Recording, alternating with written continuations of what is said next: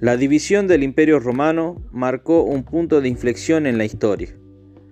Situado el Imperio Romano de Oriente, o más conocido como Imperio Bizantino, a las puertas de Asia, la distancia geográfica que separaba a Constantinopla, su capital, de Roma, se convirtió rápidamente en una lejanía aún mayor.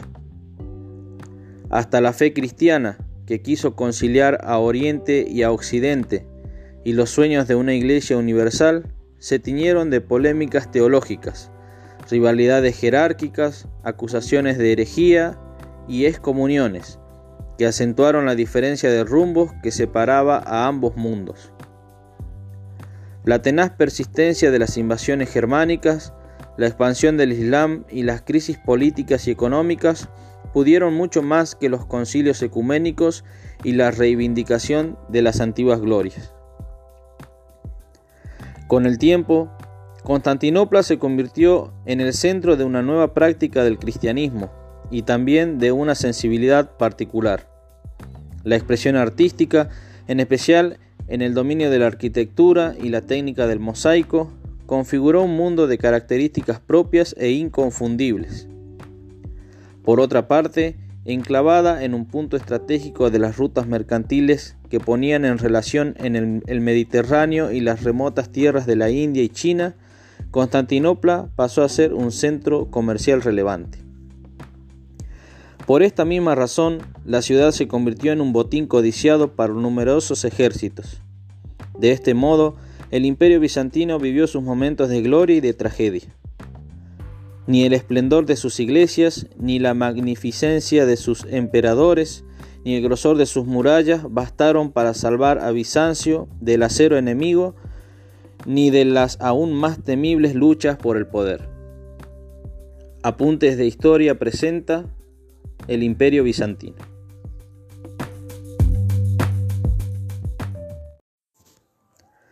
Frente al Imperio Romano de Occidente, el de Oriente logró superar los problemas internos y externos generados por las grandes migraciones que acompañaron las invasiones bárbaras. A diferencia del imperio occidental, que no pudo contener militarmente a los invasores y a cambio optó por establecer alianzas con ellos, Bizancio no logró federarse con los pueblos bárbaros para defender sus fronteras.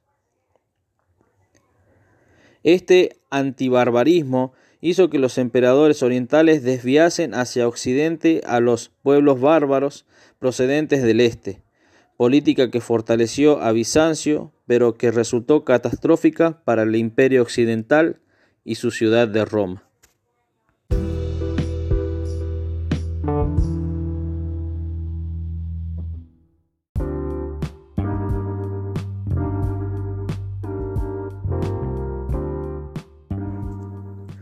De todos los emperadores bizantinos, Justiniano fue el que marcó el momento de mayor esplendor del imperio. Aprovechando el restablecimiento de la paz interior, la exclusión del peligro bárbaro y el creciente debilitamiento de Europa occidental, extendió su área de poder hacia el oeste, la península itálica, el norte de África y parte de la península ibérica. De este modo, el imperio bizantino se sintió con derecho a considerarse continuadora del antiguo imperio romano y verdadero adalid del cristianismo. La construcción de numerosos enclaves militares en las fronteras y grandes centros religiosos, entre los que se destaca sobre todo la Basílica de Santa Sofía en Constantinopla, reflejan esta vocación imperial. Para realizar su empresa, Justiniano contó con colaboradores notables, entre los que sobresalieron el jurista Triboniano y a su vez el prefecto Juan de Capadocia y los generales Belisario y Narcés, artífices del fortalecimiento del ejército y de grandes éxitos militares. En los primeros años de su gobierno, Justiniano debió enfrentar fuertes protestas populares motivadas por el incremento tributario al que obligaba el fortalecimiento del ejército. El descontento se canalizó a través de las facciones que dividían a Constantinopla y las principales ciudades del imperio, y que tenían su origen en las rivalidades que suscitaban las competiciones en el hipódromo. Estas facciones, identificadas por el color de las casacas de los aurigas, canalizaban opciones políticas, sociales y religiosas. La facción de los azules o calcedonios, que se identificaba con la ortodoxia católica, respondía a los intereses de la aristocracia, mientras que los verdes representaban a los sectores populares afines al monofisismo. En el año 532, esta rivalidad se tradujo en un levantamiento, conocido como la Revuelta de la Nica, que culminó con el incendio de numerosos palacios y edificios públicos. El emperador se apresuró a firmar la paz con los persas con quienes estaba en guerra y utilizó las tropas para reprimir el levantamiento.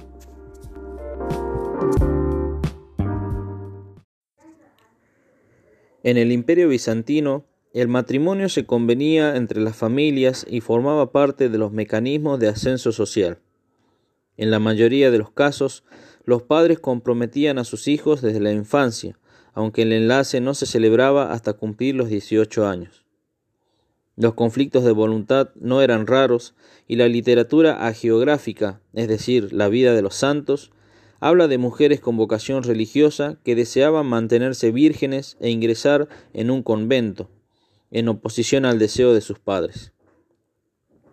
El ámbito de la mujer era el hogar, y en sus manos descansaba el mantenimiento de la casa y la educación de los hijos. Le estaba vedado el estudio, ya que la cultura clásica era considerada perjudicial para la pureza femenina. La moral imperante condenaba la presencia de la mujer en los baños públicos, los banquetes y los espectáculos. El concubinato era condenado por la Iglesia, pero era admitido por la sociedad y de hecho su existencia fue muy frecuente.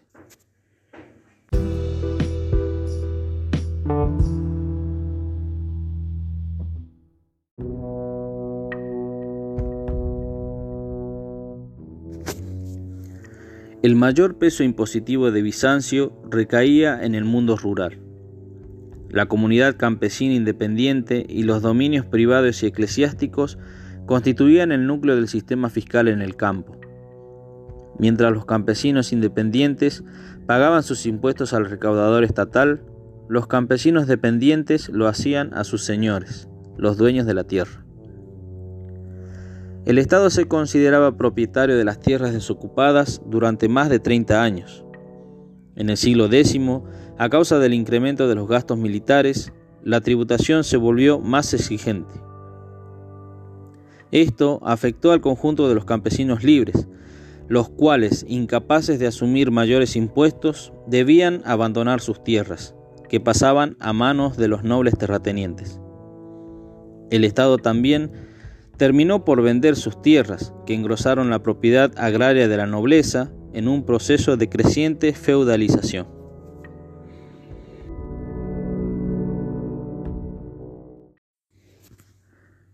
Entre los siglos IX y XI, la sociedad bizantina sufrió un proceso de ruralización, con la consecuente pérdida de importancia de los núcleos urbanos.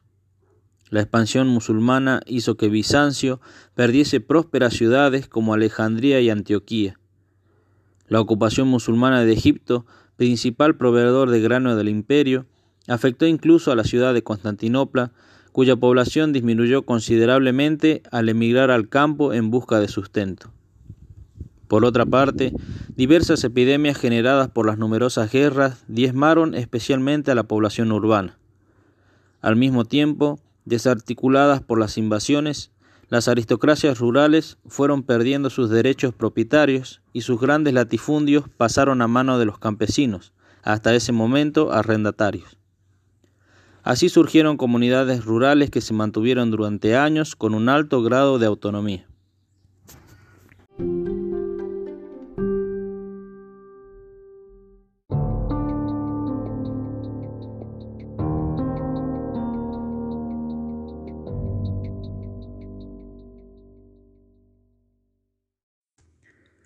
Las potencias del occidente europeo trataron de sacar provecho de la crisis del imperio bizantino y llevaron adelante una política muy agresiva contra él. Venecia, apelando a intereses económicos, el Sacro Imperio a derechos dinásticos y el papado en pos de la unidad de las iglesias cristianas, fueron los primeros que atacaron. El Papa Inocencio III desencadenó el proceso que finalizaría con la desaparición del Imperio bizantino.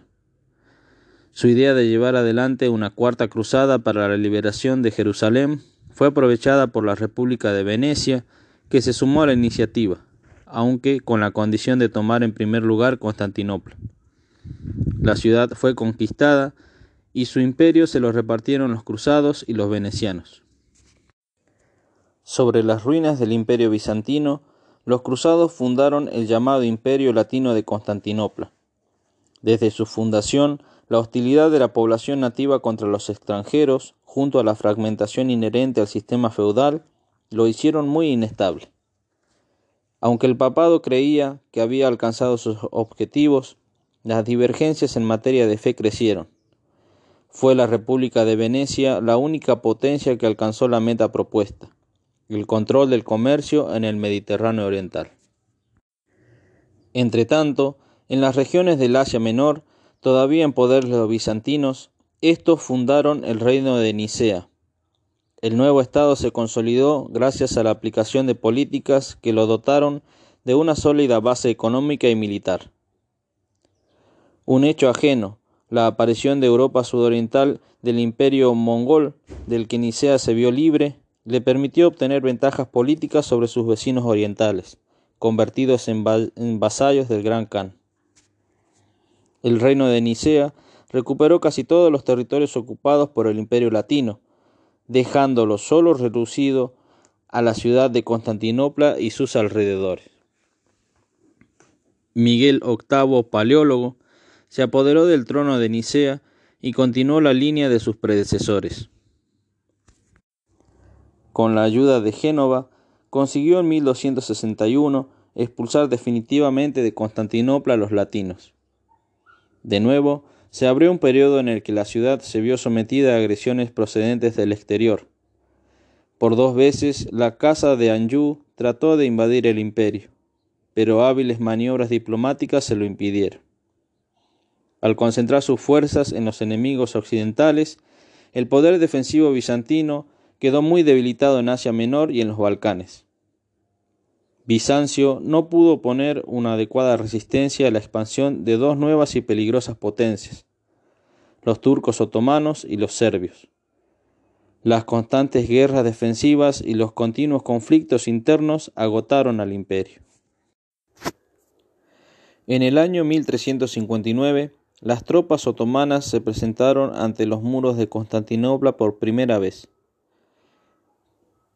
Siete años después, el Estado bizantino, reducido ya a la capital y a algunas ciudades de Tracia Oriental, quedó completamente cercado por aquellas.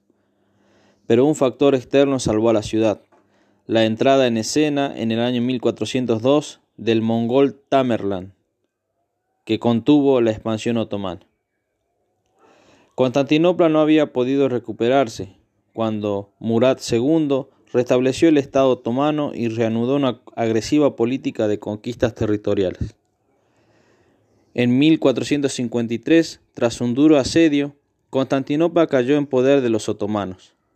El último emperador paleólogo, Constantino XI, murió en la toma de la ciudad que pasó a llamarse Istambul.